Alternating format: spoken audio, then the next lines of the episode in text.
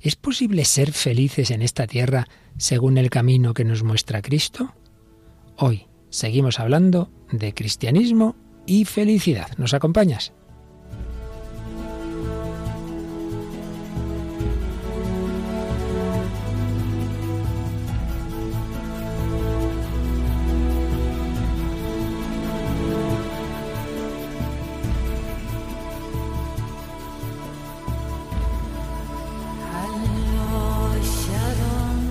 El hombre de hoy y Dios, con el padre Luis Fernando de Prada.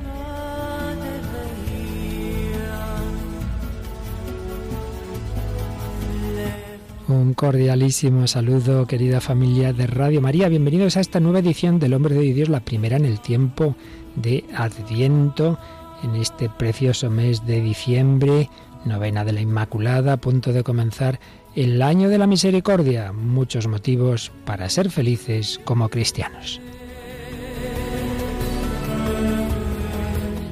Y una cristiana feliz tenemos hoy aquí, Mónica del Álamo. ¿Qué tal, Mónica? Hola, padre. Muy feliz aquí. Me alegro, me alegro. Bueno, Mónica, y también nuestros comunicantes son felices y lo están y les gusta el programa y nos escriben muchas cosas como siempre. Hay que escoger algunas o ya nos hace menos felices, pero así es la vida. Sí, destacamos hoy a Laura Pastor, que nos felicita por los contenidos tan interesantes del programa y dice que la acompañamos y evangelizamos con hermosos comentarios y alegrías. Bueno, nos alegra mucho. Y a todos los demás que escribís, que saludáis, que mandáis estos mensajes de apoyo. Pues vamos a seguir profundizando en este tema y hoy vamos a tener cortes de una película relativamente reciente, ¿verdad, Mónica? Sí, la película es Gravity, que ha recibido un montón de Oscars, así que es muy conocida. Muy bien. Y alguien más antiguo del que ya nos has hablado en otra ocasión, pero hoy que dijimos que íbamos a dejarte más tiempo para que nos hables con más calma de un hombre de hoy, aunque ella murió hace bastantes años, pero vaya, contemporáneo nuestro, a fin de cuentas, Chesterton, un gran converso a la fe católica. Como siempre también con música que hoy nos traes. ¿De dónde es esta mujer? es la canción se llama Only Hope y es de Mandy Moore, que bueno, es muy conocida esta canción porque salió en una película que se llama Un paseo para recordar. Ah, y es una canción que también nos tiene mensaje y al final, que lo teníamos pendiente de otra ocasión, volvemos a nuestros amigos de la Kelly Family con una canción que se dirige al Señor. Pues vamos adelante con esta edición 181 del hombre de hoy y Dios.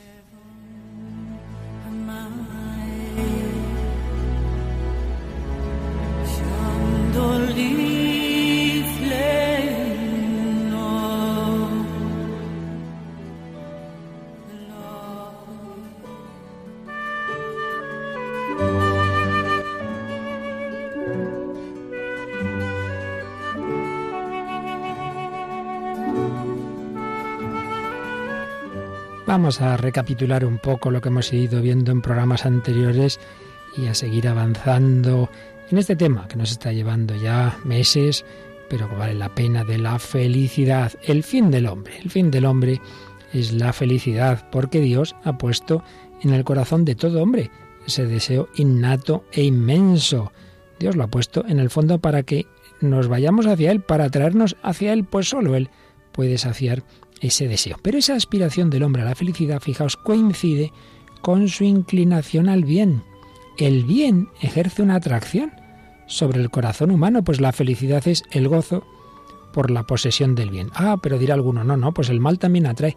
Ojo, si el mal atrae, es por la parte que tiene de bien. No existe el mal absoluto, algo que todo sea absolutamente malo. El mal por el mal no atrae, como la mentira por la mentira no engaña a nadie solo lo logra por la parte de verdad que tenga, real o más o menos aparente. El bien, el bien atrae. Y el bien atrae. ¿Por qué? Pues esto se funda en que Dios es la bondad infinita y Dios creador ha repartido su bondad, su verdad, su amabilidad, la ha repartido entre todas las criaturas, todas en mayor o menor grado son buenas, porque participan de la bondad de Dios. En ellas está impresa la huella de su Creador.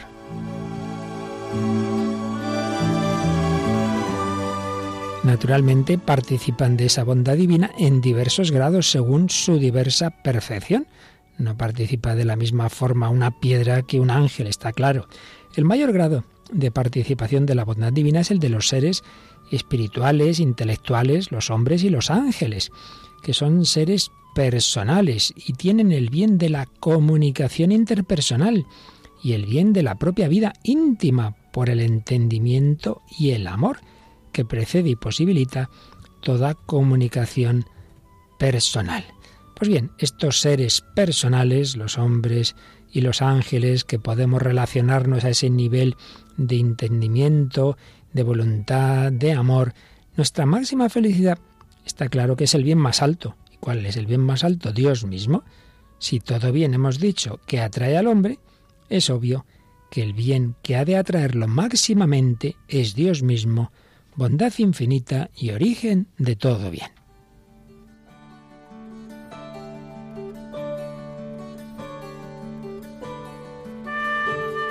Todo esto más o menos ya lo habíamos dicho, pero hay que dar un siguiente paso y alguno dirá, sí, eso está muy bien, pero ¿cómo unirse con Dios?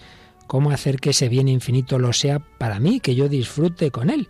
Aristóteles se preguntaba si era posible que el hombre tuviera amistad con Dios. Y dice, no, es imposible, porque para haber amistad tiene que haber una misma naturaleza, hay que compartir, como el hombre puede compartir con Dios, con los dioses.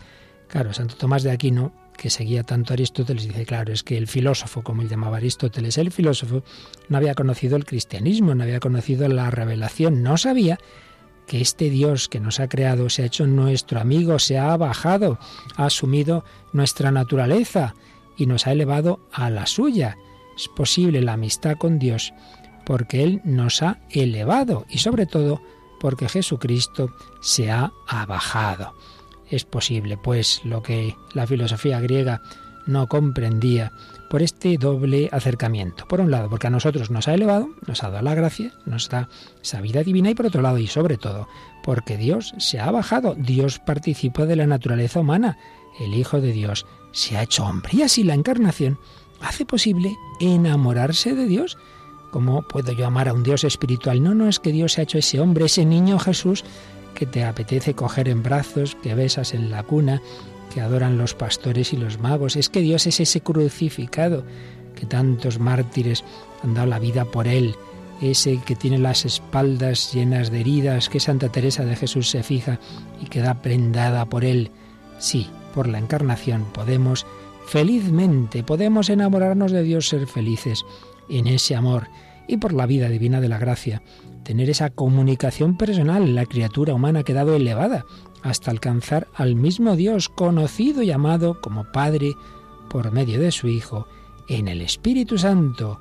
Y Jesús nos lo ha recordado en la última cena, Juan 15:15, 15, ya nos llamo siervos, sino amigos.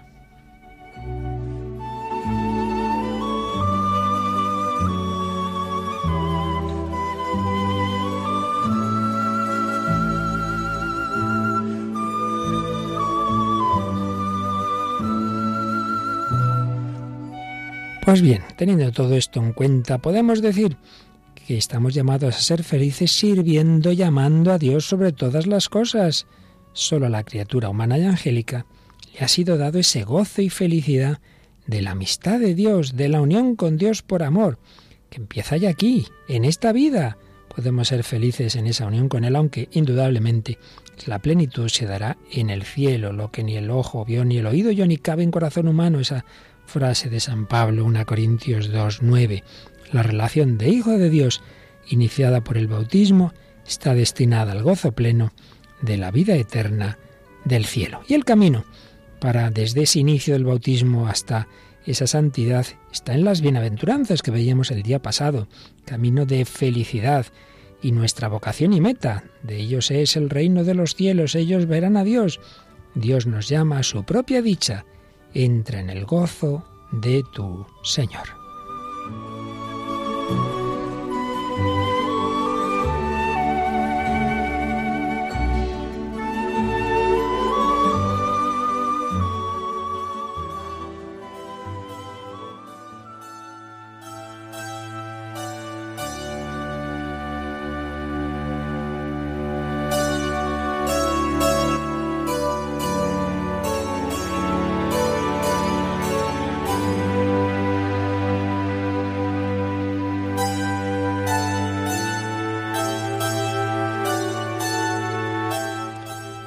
Pues un panorama precioso, ¿no te parece, Mónica, el plan de Dios sobre nosotros? Sí, casi crea eh, cargo de conciencia cada vez que no somos felices con todo lo que tenemos a, a, nuestro alrededor para serlo. Pues fíjate, tienes mucha razón y ahora que dices esto, hace poquito releía unos apuntes donde se planteaba la siguiente cuestión. San Pablo dice, estad siempre alegres, estad alegres, os lo repito, es un mandato, es un imperativo. Muchas veces uno dice, ¿de qué me voy a confesar? No se me ocurre, pues por ejemplo, ¿no se deja usted llevar de pensamientos de tristeza? Entonces se pregunta Santo Tomás, bueno, ¿y por qué no hay un mandamiento sobre la alegría? Como si lo hay, pues de la caridad, por ejemplo, dice, pues porque la propia caridad, cuando uno ama a alguien, se alegra, se alegra. O sea, está implícito en el amor la alegría. Si uno no tiene alegría es que no tiene amor. Por lo tanto, si amamos a Dios y amamos al prójimo, debemos estar alegres. Y si no, es que no le amamos mucho. ¿Qué te parece? Sí, la verdad, nunca lo había pensado. Y además que, que también te ayuda a relativizar un poco, ¿no? Porque dices, es que a veces nos afligimos por cosas tan tontas que, o sea, tenemos verdaderos sufrimientos en la vida, pero es Claro. verdad que también a veces perdemos la paz y la alegría por cosas que es que no, no merecen la pena. Por eso, fíjate, el Papa Benedicto XVI en la encíclica sobre la esperanza, al final habla de esperanza y sufrimiento. Entonces, indica eso, cómo en medio del sufrimiento, pues el cristiano puede, a pesar de todo, tener esperanza, alegría y felicidad. Y pone algunos ejemplos. Ponía el de esta esclava sudanesa, Josefina Vaquita, Sí. pero ponía también el de un mártir, creo recordar, vietnamita, con una carta tremenda escrita desde la cárcel, pasándolo muy mal, y sin embargo, pues con, con- con esa felicidad profunda, decir, bueno, pronto voy a ver a Dios, ¿qué más puedo desear? Bueno, así han ido la mayoría de los mártires, ¿no? A, a la muerte, pues con esa alegría, con esa felicidad. Es, es asombroso y paradójico, pero el Señor es capaz de hacer que en efecto vivamos con esa alegría y felicidad. Sin embargo, hay mucha gente que no conoce al Señor. Y hoy vamos a tener un programa en el que por un lado vamos a tener ese testimonio de quien se acercó al Señor, acabó la Iglesia Católica, uno de los mayores escritores católicos del siglo XX, Chesterton, pero por otro lado, una película reciente en la que una vez más se comprueba que no teniendo en principio un sentido religioso, sin embargo aparece, aparece ese, ese sentido religioso de toda la humanidad. Cuéntanos un poquito, vamos a poner, si Dios quiere, tres cortes de esta película Gravity. Gravity, pues es un, es verdad que es muy reciente, ¿no? Es de 2013 y recibió siete Oscars, ¿no? Y es una película muy curiosa porque uno se pone a verla y no es la típica película de acción. Dices, bueno, está en el espacio, situada, están ahí eh, casi atrapados. eh, la doctora Ryan Stone, que es Sandra Bullock, y, y, eh, otro astronauta, Matt Kowalski, que es George Clooney, y tal, y dices, bueno, una película de acción no es una película súper lenta, que están ahí en el espacio, juegan mucho con el sonido, con las imágenes, y entonces hay gente que dice, pues es un rollo, Hmm. es un rollo porque no pasa nada, pero realmente mm, los pocos diálogos que hay, ¿no? Hay algunos que, bueno, y el final de la película es absolutamente impresionante. Y bueno, es una película británica de ciencia ficción y, y nada, ha sido dirigida por, por un mexicano, por Alfonso Cuarón. Y eso, el- con los Oscars y tal, todo el mundo Gravity, Gravity por arriba, Gravity por abajo. Es una película especial, pero, o sea, porque eso no es la típica, pero yo creo que, que se le puede sacar mucha, mucha amiga. Y sobre todo, bueno, esta parte del final es... Lo- Sitúanos un poquito qué cortes nos traes. Sí, bueno, El primero estos- de ellos. el primero eh, eh, sale la doctora Ryan Stone, se ha quedado sola, se ha quedado en, en, la, en la nave espacial, está intentando llegar pues a algún lado porque se han como descolgado de la estación en la que Y estaban. se está quedando sin oxígeno, ¿no? Se están quedando sin oxígeno, no tienen casi fuerza en la nave para moverla. Entonces ella se queda sola y intenta comunicarse, está todo el rato pues mandando señales a Houston, Houston para arriba, Houston para abajo, para ver si la escuchan, porque el problema es quedarse callada, porque entonces si no nadie la, la escucha. Entonces eh, escucha como una radio, unos sonidos en otro idioma, dice, ay, serás la estación espacial china, empieza a oír y nada, resulta que descubre que es de la Tierra. Entonces, claro, dice, bueno, este no habla mi idioma, oye perros, oye un bebé, ¿no? Cosas que dice, bueno, esto es de la tierra, nadie la escucha, entonces ya se desespera y dice, bueno, hay vida ahí, ¿no? Esto que estoy escuchando, pero yo estoy sola, estoy sola y me voy a morir ante la idea de que se va a morir. Además ella, bueno, es la típica, eh, bueno, se murió su hija, entonces ella pues está como muy sola, es así muy fuerte, muy autosuficiente, pero como una persona destrozada por dentro, ¿no? Por este sufrimiento que todavía no ha aceptado. Entonces ha quedado sola, ha perdido a su compañero, no sabe dónde está y ella no sabe cómo llegar. Y entonces esa reflexión sobre la muerte es realmente impresionante. Entonces escuchamos eh, un momento en que hace ella una, una reflexión ¿no? sobre, sobre Cuando la muerte. ve que se va a morir, sí. Bueno, pues vamos allá.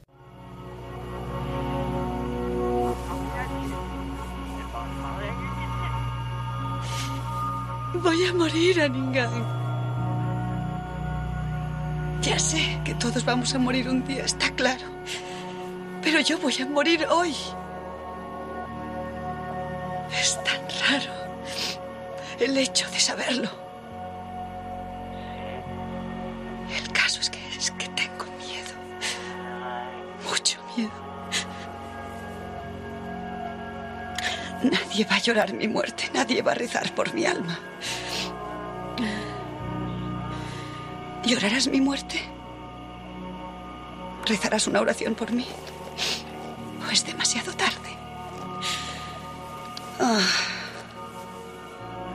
Bueno, podría hacerlo yo misma, pero no he rezado en mi vida, así que... Nadie me ha enseñado a hacerlo. Nadie me ha enseñado a hacerlo.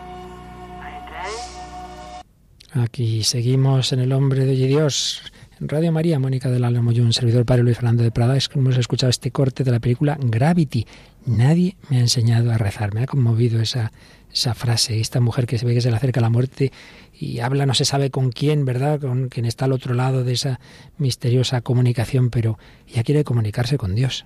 Sí, y, y, en ese momento en el que pues se ve una persona que no ha tenido la fe en su vida y lo que le preocupa es nadie va a llorar mi muerte, o sea, ese esa necesidad de estar con los demás, de las personas, ella que era tan tan solitaria y tan independiente y la otra cosa es y nadie va a rezar por mi alma, ¿no? Es curioso, dice, es ¿No que esperas como... eso en una película de este tipo, ¿verdad? Sí, sí, totalmente, además que no hay ninguna otra referencia así a, a Dios en, en, la película, pero eso, es como en el momento de desesperación, ¿qué es lo que te importa? Pues las personas a las que quieres y Dios, la trascendencia, el decir, yo no estoy hecha para esto y con lo que es morir en el espacio, o sea, que es que morir en el espacio, que es que, bueno, pues no se entera nadie, no estás con nadie, o sea, esa sensación de soledad absoluta. Esa necesidad que decíamos de comunicación, comunicación con seres personales y comunicación con ese ser personal que está más allá de la muerte.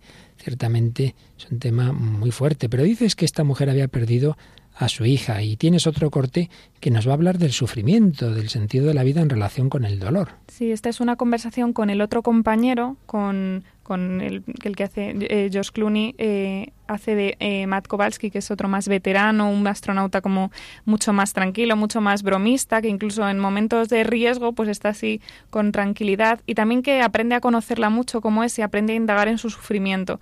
Entonces habla con ella, la está en realidad esto es un sueño. Estoy aquí haciendo un spoiler enorme de la película, pero bueno, sí. ella, es un sueño en el que ella habla con él, pero es curioso porque él le da como la solución a su angustia. Esto pasa despu después de que ella sabe que va a morir, pues de repente pues se queda dormida con el frío, con el la, bajan las temperaturas y entonces este en sueños digamos, profundiza en, en, cuál es el sentido de su sufrimiento, ¿no? No solo que esté sola, no solo tal, sino que no ha llegado a asumir la muerte de su hija. Y entonces empieza a decirle, ¿no? A reflexionar sobre eso de también lo hemos tratado en, nuestro, en otros programas eso de aislarse para no sentir el dolor no cuando hablábamos eh, de, de, los griegos y tal pues pues aquí también se ve un poco eso y, y, la enseñanza de su compañero incluso estando muerto no es realmente increíble. La escuchamos. No hay combustible lo he intentado todo. Bueno siempre hay una salida. Lo he intentado todo ¿Has probado los cohetes de aterrizaje? Son para aterrizar, ¿no? Aterrizar es como despegar. ¿No te lo enseñaron en el entrenamiento? No llegué a aterrizar en el simulador, ya te lo he dicho. Pero sabes hacerlo. Y me estrellé todas Escucha, las veces, ¿quieres volver es... o quieres quedarte aquí? Lo entiendo, aquí se está bien. Puedes apagar todos los sistemas, todas las luces. Cerrar los ojos y olvidarte del mundo. Aquí nadie puede hacerte daño. Estás a salvo. ¿Qué sentido tiene seguir adelante, vivir?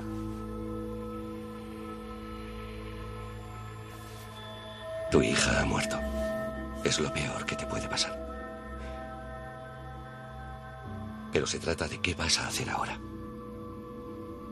Si decides volver, tendrás que superarlo. Ponte cómoda y disfruta del viaje. Tienes que pisar fuerte y empezar a vivir la vida. ¿Cómo has llegado hasta aquí? Te lo he dicho, es una historia que te dejaría alucinada. Oye, Ryan. ¿Qué? Es hora de volver a casa. Es hora de volver a casa. A ver, explícanos un poquito qué sacas de aquí. Pues es impresionante cómo, cómo George Clooney, como Matt Kowalski, eh, eso, llega hasta el fondo de, de su sufrimiento. Dice, pues ¿qué haces aquí en el espacio? Pues huir, ¿no? Estás huyendo de ese sufrimiento, de eso que ha cambiado tu vida, de eso que no has sido capaz de, de, aceptar y entonces dice, claro, lo entiendo, aquí se está bien, aquí te olvidas del mundo, aquí estás a salvo, y dice, haz lo que quieras. Si quieres, juégatelo todo para volver, que tiene que hacer pues una movida alucinante para hacer, hacer que parezca que está aterrizando, usar los motores de aterrizaje para llegar a no sé qué. Dice, vale, ¿merece la pena esto? Merece la pena que des todo por volver a casa, puedes volver a casa, puedes volver, aunque te parezca ahora en la angustia que no, pero si lo vas a hacer tienes que pasar página, ¿no? Tienes que aceptar ese sufrimiento, tienes que, que vivir con ello y, ser feliz con ello, ¿no? Cuando hablábamos del sufrimiento antes, pues aquí no, no se insiste tanto en la, en la trascendencia como, como ese sentido de la vida y el sentido del sufrimiento también. En efecto, dedicamos al menos un programa a ese tema de felicidad y sufrimiento y decíamos que, bueno, a un nivel natural se puede madurar, se puede avanzar desde esa perspectiva, pero qué duda cabe de que desde la perspectiva cristiana, en la que las mismas bienaventuranzas, promesas de felicidad, está esa paradoja de que Jesús promete esa felicidad a los pobres, a los perseguidos, a los que sufren por uno y otros motivos, bienaventurados los que lloran, porque ellos serán consolados. Una bienaventuranza o felicidad de la vida eterna que es un don gratuito de Dios sobrenatural, un fin supremo y último al que se deben ordenar todas las cosas. ¿Y cómo llegar? Pues ya sabemos, por fiándonos del Señor, haciendo su voluntad, los mandamientos, esas actitudes del corazón de Cristo, que son las bienaventuranzas, la ley del amor, una ley que por el camino de la cruz nos conduce a la verdadera dicha, porque mayor felicidad hay en dar que en recibir, dijo Jesús, según recoge San Pablo, en una frase que no está en los evangelios, sino en la tradición oral, San Pablo la menciona en los hechos de los apóstoles. Y esto es posible. Hemos hablado también otras veces que la moral cristiana, el deber, coincide con lo que nos hace felices. Dios no manda cosas por fastidiar. Es que la felicidad de obrar el bien es innata a la naturaleza humana, porque, recordemos, que Dios ha dotado a la naturaleza de pasiones, que a veces pensamos que es algo malo que nos impide hacer el bien. No, no, las pasiones bien orientadas es al revés, nos ayudan a hacer el bien y además no solo nos ha dado pasiones al nivel natural, sino también la gracia, los dones del Espíritu Santo. Por las pasiones, las virtudes humanas adquieren vigor y plenitud, refuerzan la atracción por el bien, impulsan a realizar tareas arduas y sacrificios con alegría, con felicidad. Pensemos pues un ejemplo muy, muy sencillo, muy claro. Los grandes sacrificios tantas veces hacen los padres por los hijos, pues porque Dios ha puesto en el corazón de los padres esa pasión de amor a los hijos y son felices. Una madre es feliz sacrificándose por su hijo por amor. Esa pasión de amor, ese sentimiento es mucho más fuerte que el decir, ay, como soy padre, como soy madre, tengo obligación de cuidar a mi hijo. No, hombre, no. Dios nos lo pone fácil. Y no digamos con la gracia y los dones del Espíritu Santo, que hacen que nos apetezca, por así decir, lo que naturalmente no nos apetecería. Digamos una última cosa ya en estas reflexiones un poco filosófico-teológicas sobre la felicidad. Una vez se planteó, me parece que por el siglo XVII, no sé si sabes esto, esto, Mónica, la polémica sobre el amor puro. Había quien decía, no, no, hay que amar a Dios puramente eh, aunque eso no repercuta en nuestra felicidad. Si uno ama a Dios pensando que va a ser feliz, eso sería egoísmo. ¿Qué te parece a ti? Uy, bueno, me recuerda un poco el no me mueve mi Dios para quererte. Por ahí sí, por ahí podría ir.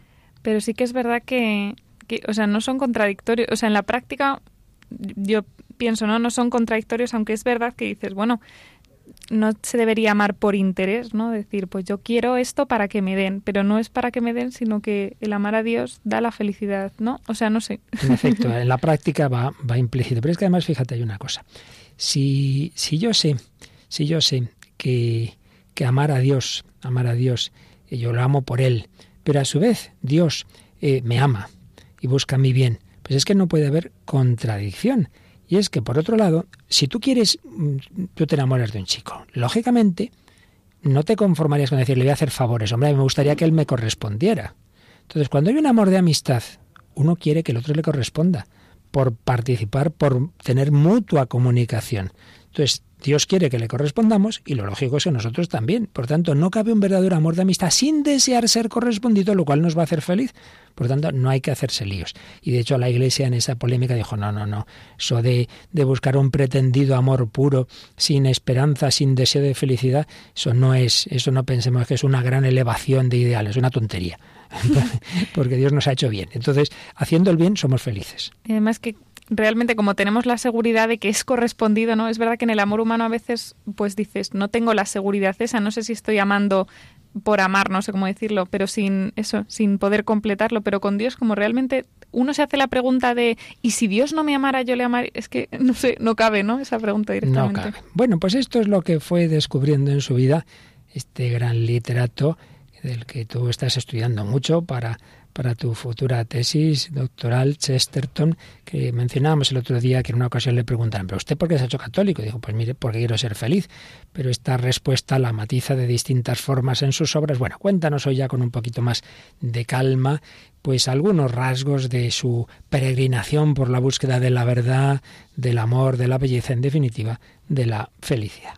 Bueno, hablábamos el otro día de que eh, realmente eh, Chesterton, al parecer, si uno mira los números, tarda bastante en convertirse, ¿no? Él nace en, el, en 1874 y hasta 1922 no entra en la Iglesia Católica. Y dice uno, bueno, y tantos libros, ortodoxia, eh, tantas obras, el padre Brown, todo eso, que era realmente católico, si uno lo piensa, ¿Qué ha pasado con todo eso? Bueno, pues es que es, es, la verdad muy bonita y muy interesante las distintas conversiones de Chesterton, ¿no? Si se puede hablar así hablábamos el otro día de que tiene como una conversión al, al, sentido común, por así decirlo, en, en su juventud, o sea, ese momento que llegó a dudar de todo absolutamente, metido un poco en ese ambiente artístico, en ese ambiente decadentista de su época, y, ahí tiene pues una conversión al, al optimismo, a la felicidad, al, al, sentido y también al cristianismo, ¿no? Acompañado de su mujer, pues su mujer, le Frances Bloch, que siempre siempre se dice, se habla de la, de la canonización de Chesterton y Chesterton para arriba y Chesterton para abajo, pero yo le decía al padre el otro día que realmente yo creo que la que había que canonizar es a su mujer,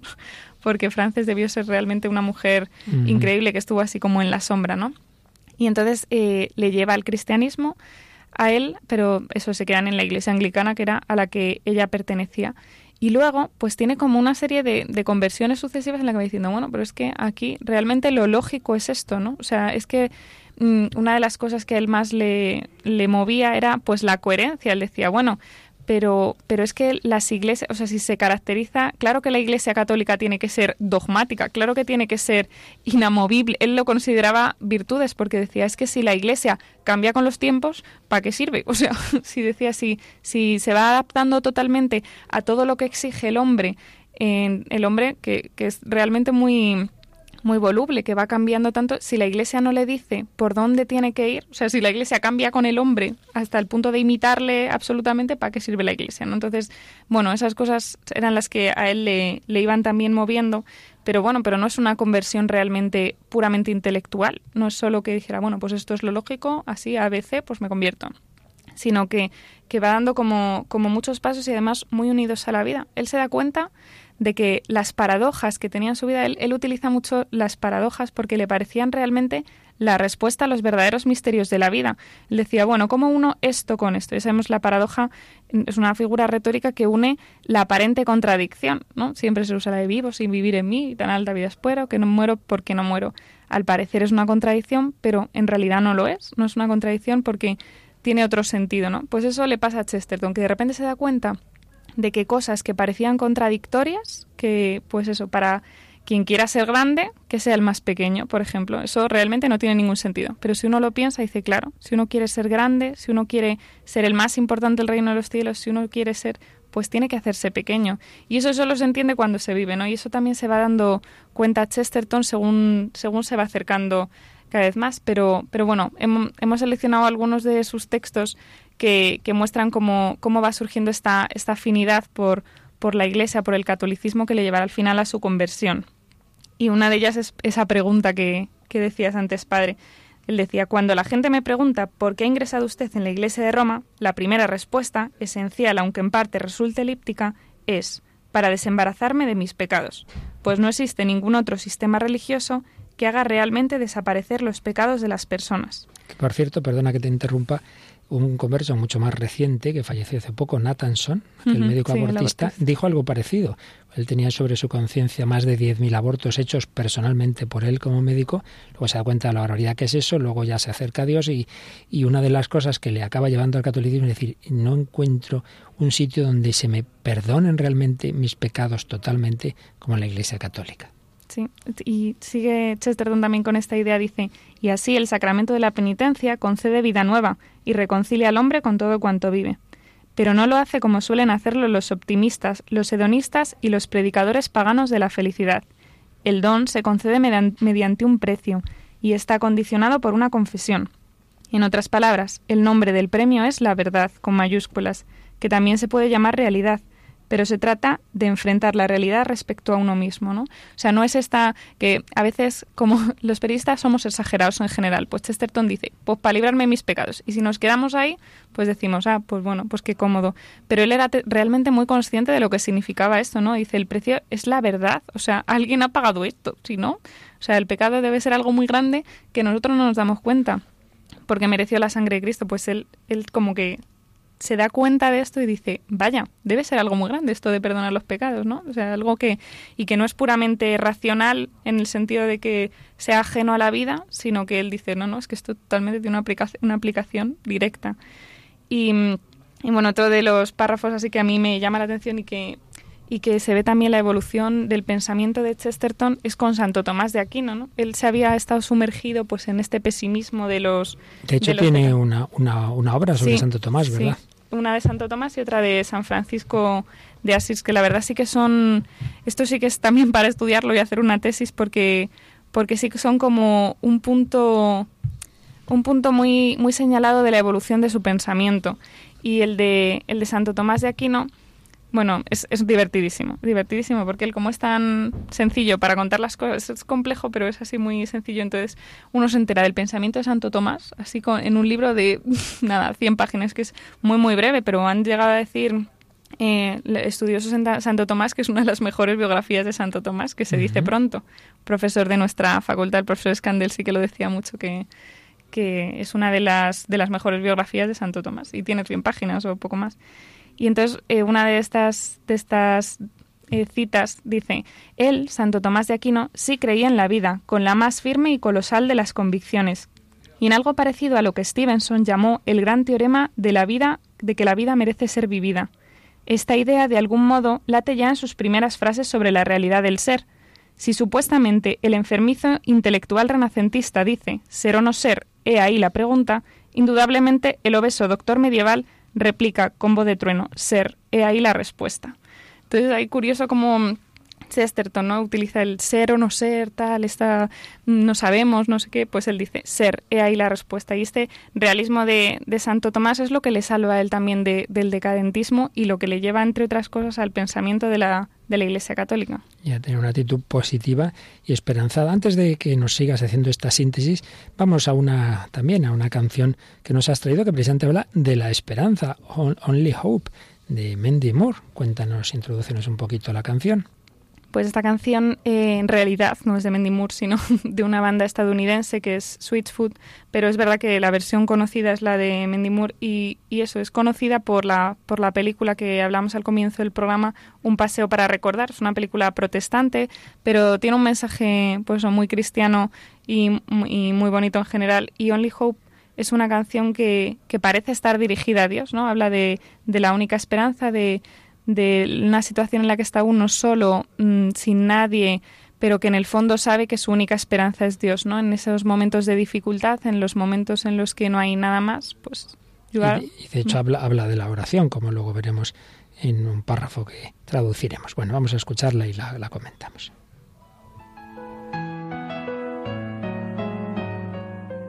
There's a song that's inside of my soul.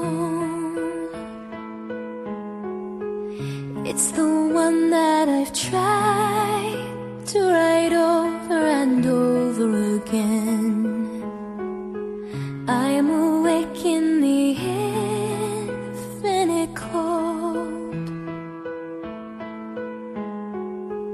but you sing to me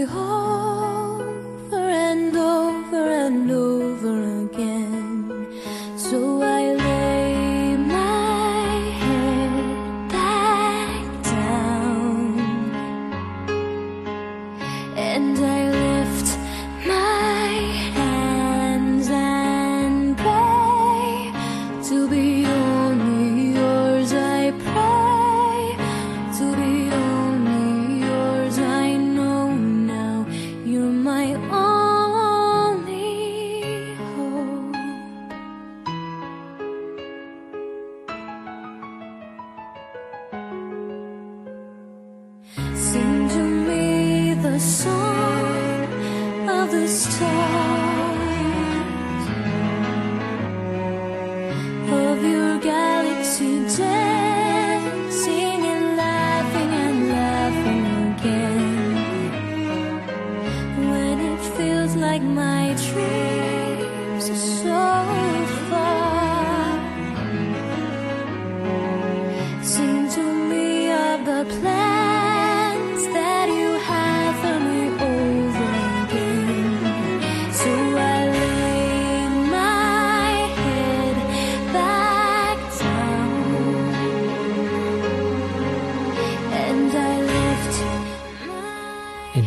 Entonces echo mi cabeza atrás y levanto mis manos y rezo. Para ser solo tuya, rezo. Para ser solo tuya, sé que tú eres mi única esperanza.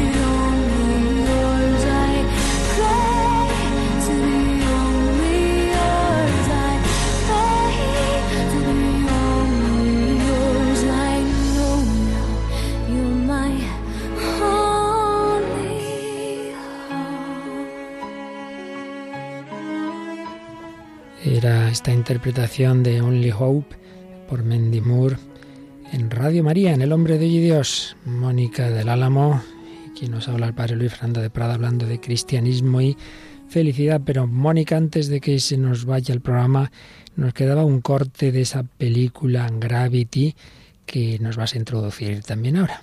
Hemos explotado del todo el final ya realmente. ¿Qué Esta- vamos a hacer? Pero bueno, sin ganas de ir a verla, que yo no la he visto. Esta- este último es como cuando ella decide que va a vivir, ¿no? La- digamos que el, el corte anterior era la, la apuesta que le hace de alguna manera eh, Kowalski, su compañero, le dice, bueno, ¿vas a seguir adelante o no vas a seguir? Pero si sigues, sigues viviendo.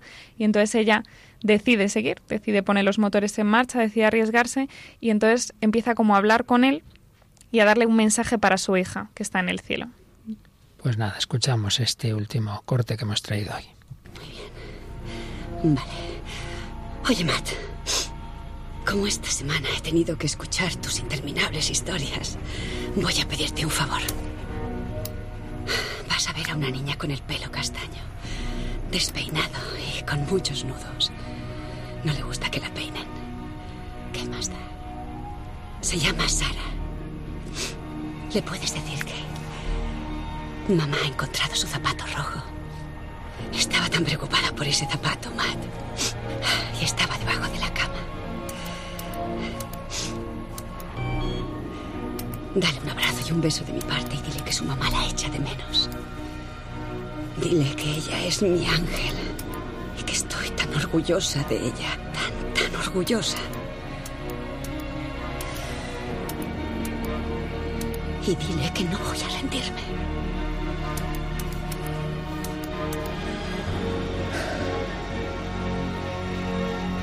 Dile que la quiero, Matt. Dile que la quiero muchísimo. ¿Me harás ese favor? Recibido. Allá vamos.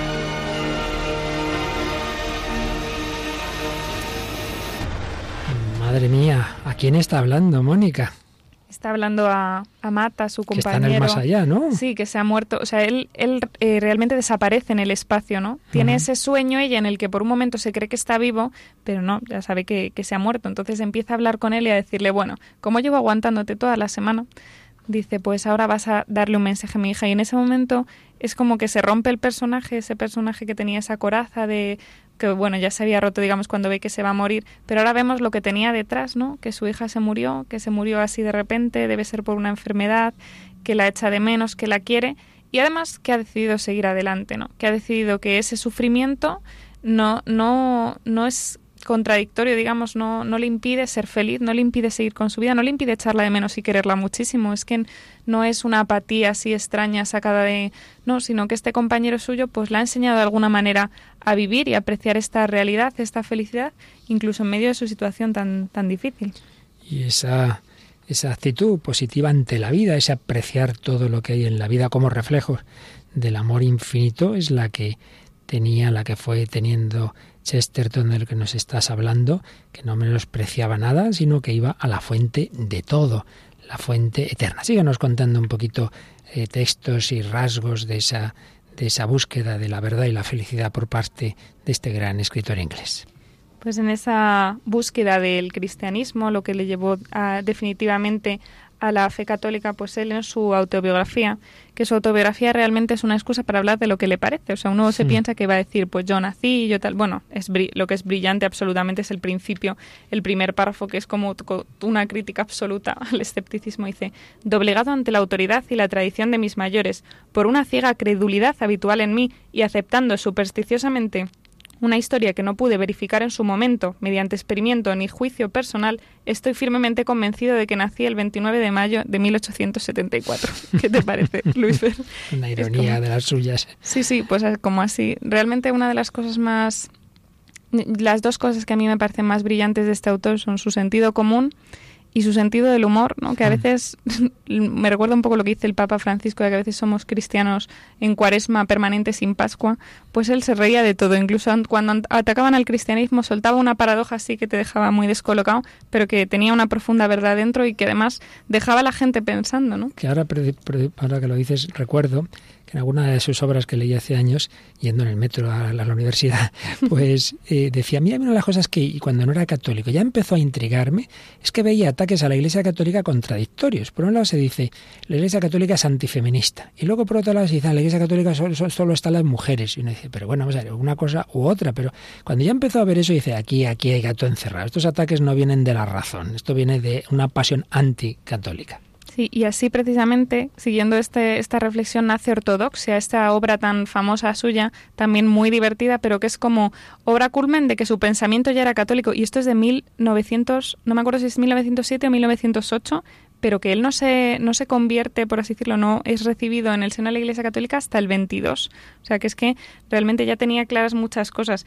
Y él lo que explica en su autobiografía sobre ortodoxia es que dice que él se había empezado a descubrir que en todo aquel cenagal de herejías inconsistentes e incompatibles en la sociedad en la que vivía, la única herejía realmente imperdonable era la de la ortodoxia. Es decir, toleramos que aquí todo el mundo, aquí respeto, tolerancia, cada uno dice lo que le parece, pero eh, si alguien es ortodoxo, si alguien tiene un credo, si alguien sigue... No, no, eso no se puede. Bueno, esto parece que lo está diciendo Sí, sí, ahora sí, de es que- 2015, porque vamos. Sí, tampoco nos pilla muy lejos. También hay que decir que tampoco, o sea, de ahora de 2015 y de cuando se empieza a teorizar sobre la tolerancia, el gran primer autor que teoriza sobre esto es un inglés, John Locke. Entonces John Locke decía que en Inglaterra se tenía que tolerar todo menos dos cosas, el ateísmo y los católicos. Bueno, oye, En aquella época el ateísmo eso ya no lo diría, solo quedaríamos los católicos como intolerables. Sí, es como todo. Es que realmente es, es muy paradójico y que él se dedicara a localizar estas paradojas también.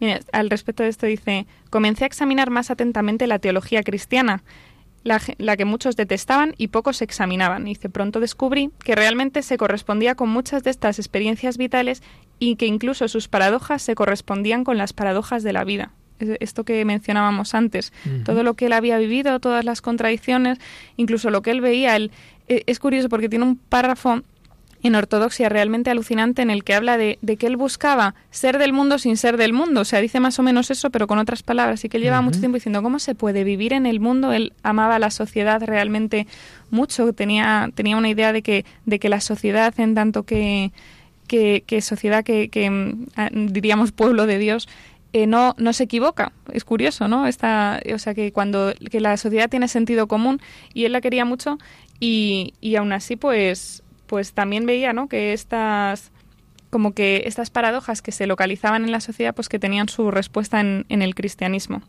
Y bueno, podríamos tirarnos años hablando de Chesterton, sobre todo si a mí me dais mucho rollo. Te damos Pero- todavía un minuto más. Pues hay un otro párrafo de su autobiografía que dice, en resumen, desde aquel día escapé de un error que aún confunde a hombres muchos mejores que yo. Todavía existe la idea de que el agnóstico puede mantener la seguridad en el mundo mientras no desee indagar sobre lo que comúnmente se llama otro mundo. Puede contentarse con el sentido común respecto a hombres y mujeres mientras no tenga curiosidad por los misterios sobre ángeles y arcángeles.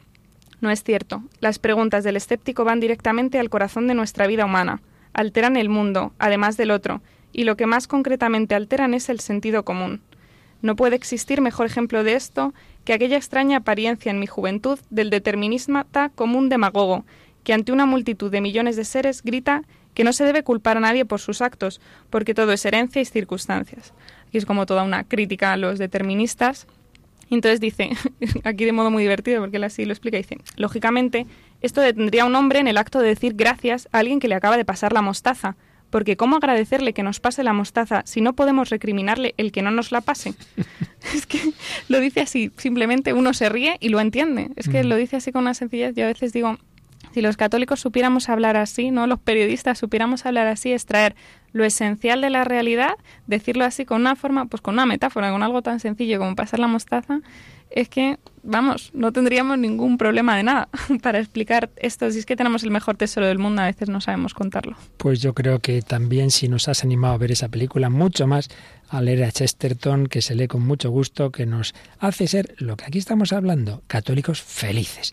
Y felices también esta familia, también del ámbito de la lengua inglesa, pero en este caso de Irlanda, que varias veces hemos traído sus maravillosas voces, la familia Kelly, de Kelly Family, que le cantan al Señor, Señor, ¿puedes oír mi oración? Lord, can you hear my prayer? Pues con esta oración canción vamos terminando nuestro programa de hoy.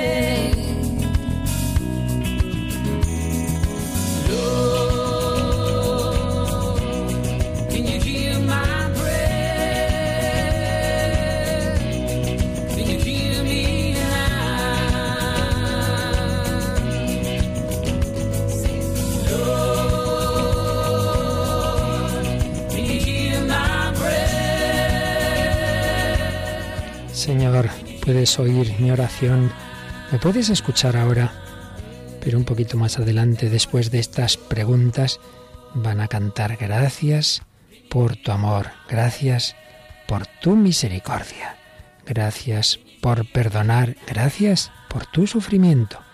La felicidad va unida al agradecimiento, todo es gracia, todo es don.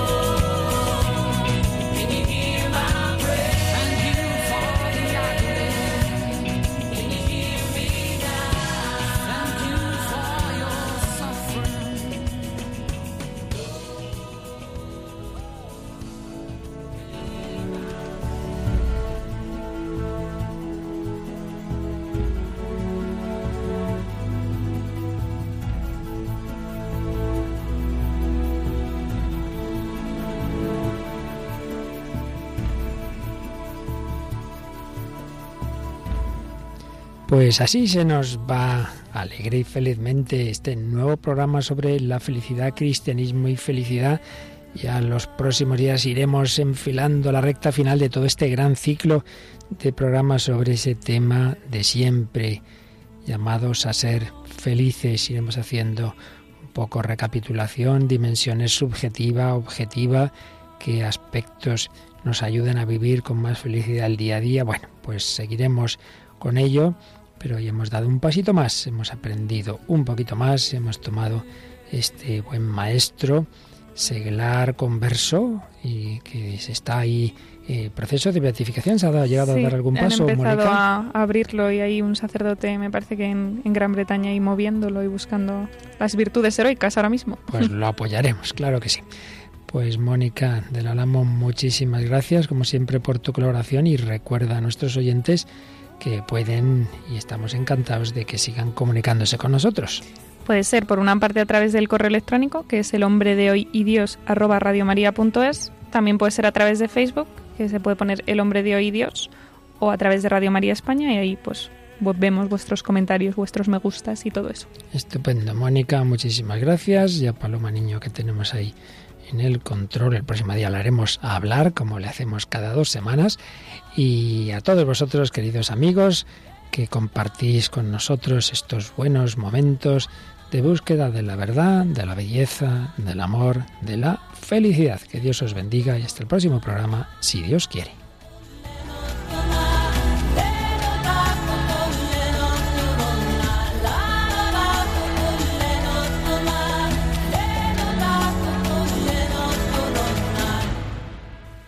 Así concluye El hombre de hoy y Dios, un programa dirigido en Radio María por el Padre Luis Fernando de Prada.